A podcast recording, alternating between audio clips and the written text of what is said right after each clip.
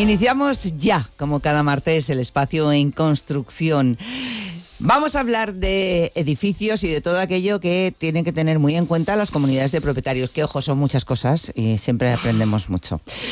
Eh, quiero agradecer, eh, por supuesto, al colegio eh, de la Arquitectura Técnica de Valencia, que lo bien que nos ha atendido con esa tragedia del, incendio, se ha dado su opinión, toda la información de la que disponían, que era absolutamente toda, porque tenían toda la ficha de, de los edificios siniestrados. Y bueno, pues desde aquí, mil gracias.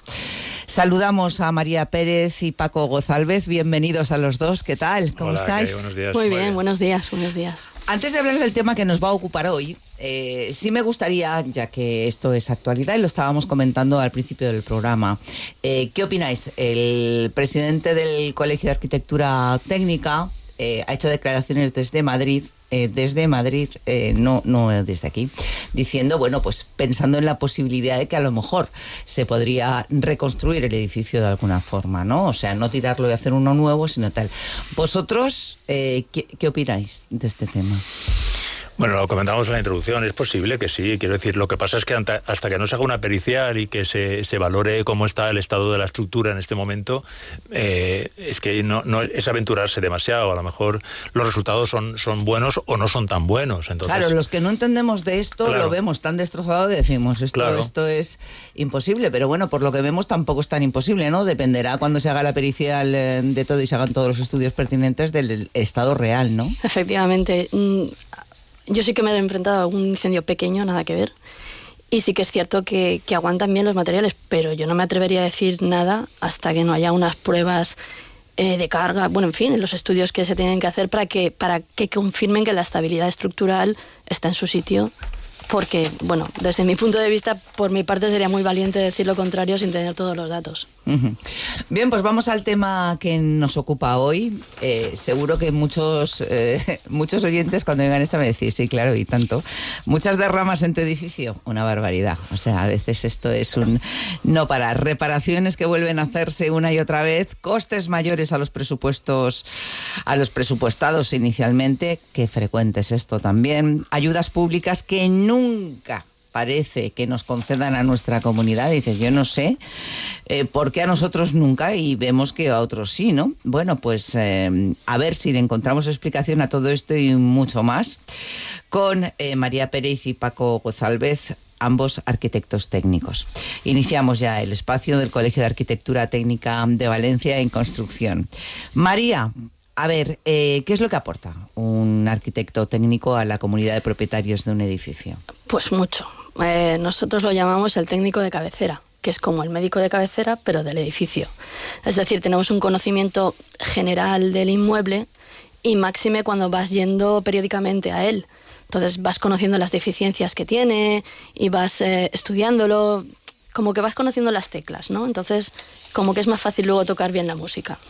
Ya, pero mm, ¿trabaja junto al administrador? Sí, generalmente sí, pero también nos puede contratar eh, la, la- comunidad, es decir, al final se pone en contacto contigo un propietario del inmueble y eh, somos agentes independientes. Nosotros digamos que, que nuestro, nuestro oficio es eh, diagnosticar sin influirnos por que sea más barato o más caro, sino que simplemente diagno- diagnosticamos aquello que hace falta que después ya buscaremos la medicina, más que la medicina, quién nos aporta esa medicina. Ya buscaremos la farmacia donde comprarla, ¿no? Pero nuestra, nuestro aporte principal es la independencia. La independencia en- y, el, y eh, velando siempre por el interés de la comunidad de propietarios. Esto es muy importante. Y hablando de dónde ir a buscar la medicina, la farmacia que decías, María, muchas veces nos encontramos con presupuestos de constructoras. Cada uno lo que pone es diferente. Normalmente no nos enteramos de nada. Yo, en mi caso, no me entero de nada, no entiendo nada. No sabes cuál elegir, vas muy perdido. Nos ayudáis en esto, ¿no, Paco?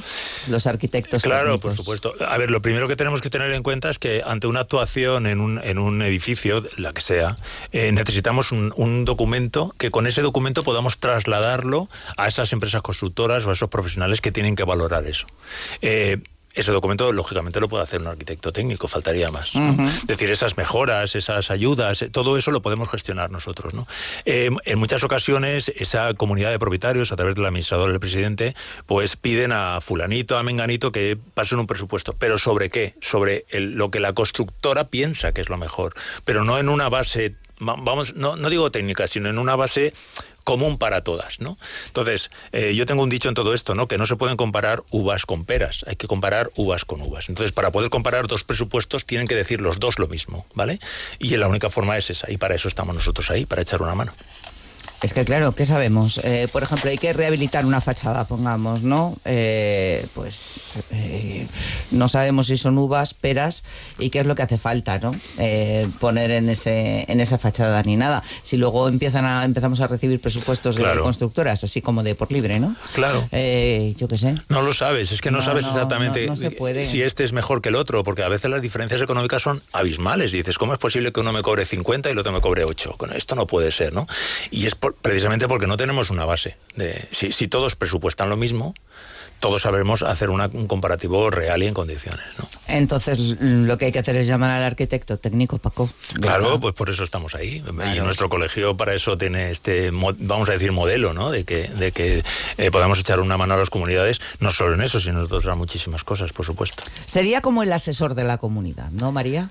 Pues sí, sí, sería el que, el que vela no solo porque, mm, porque el presupuesto sea el adecuado, sino porque además eh, el trabajo que se ha contratado ese es el que, el que se ha ejecutado, es decir, son los directores de obra, las direcciones de ejecución. ya. Está muy bien tener un, un contrato, está muy bien pagar un presupuesto, está muy bien tener una constructora, pero si luego no te hacen el trabajo que te han dicho que te van a hacer y te lo están cobrando, pues eh, para eso estamos nosotros también, para vigilar que el trabajo se ejecute según lo pactado y contratado y eh, ahí entra el precio, porque decíamos al principio, luego vienen las sorpresitas. Pues no habían dicho que iban a ser no sé cuántos mil euros y ahora va y resulta que sale mucho más caro porque ha dicho que se han encontrado con algo que no estaba previsto, etcétera, el clásico, que acaba luego saliéndote mucho más caro. Vosotros también controláis los costes, ¿no?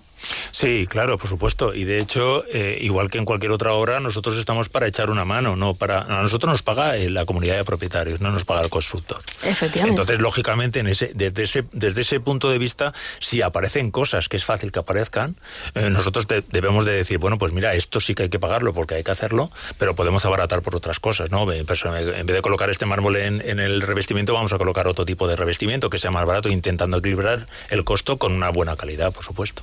¿Y las ayudas a la rehabilitación, María, las gestiones también las hacéis vosotros? Sí, forma parte de nuestros, de nuestros servicios. En muchos casos ofrecemos también la gestión de las ayudas.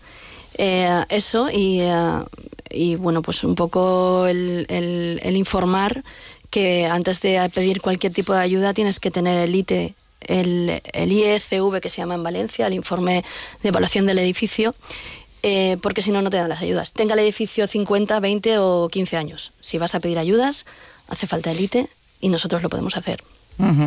Este informe de evaluación del edificio, qué importante es, Paco. Y es una cuestión también de, seguridad, fundamentalmente. Sí, y de sentido común. Quiero decir, es obligatorio a partir de los 50 años de, construcción del edificio. Como dice María, para pedir ayuda siempre es obligatorio. Y para pedir, por ejemplo, una reforma, tienes que, tienes que tener el, informe pasado, ¿no? la inspección pasada, ¿no? Es una, es una inspección ocular. Esto mm, tenemos que dejarlo claro. Es decir, nosotros como técnicos, y además así lo establece la ley, nosotros vamos a revisar el edificio, vamos a revisar eh, unas determinadas viviendas, unos bajos comerciales, los sótanos, lo vamos a revisar de una forma eh, visual y vamos a hacer un informe, ¿no? Donde aparecen daños leves, graves, muy graves, y en base a eso la comunidad de propietarios tendría que actuar. Bueno, para contactar con un arquitecto técnico de cabecera, María, ¿cómo lo hacemos? Pues eh, a través de la página web del Colegio de Aparejadores, por ejemplo, sería una opción. Eh, y también eh, los administradores, pero bueno, la página web está a vuestra disposición para lo que necesitéis. bueno, pues muchísimas gracias Paco, María, y hasta una próxima ocasión. Mil gracias de verdad por todo. Nada, cuando queráis, vosotros estamos a vuestra disposición. Y bueno, pues ustedes ya saben, si no quieren sorpresas desagradables, si quieren que todo funcione bien desde un principio, pues contraten con un profesional. En este caso está clarísimo, pues un arquitecto técnico. Gracias.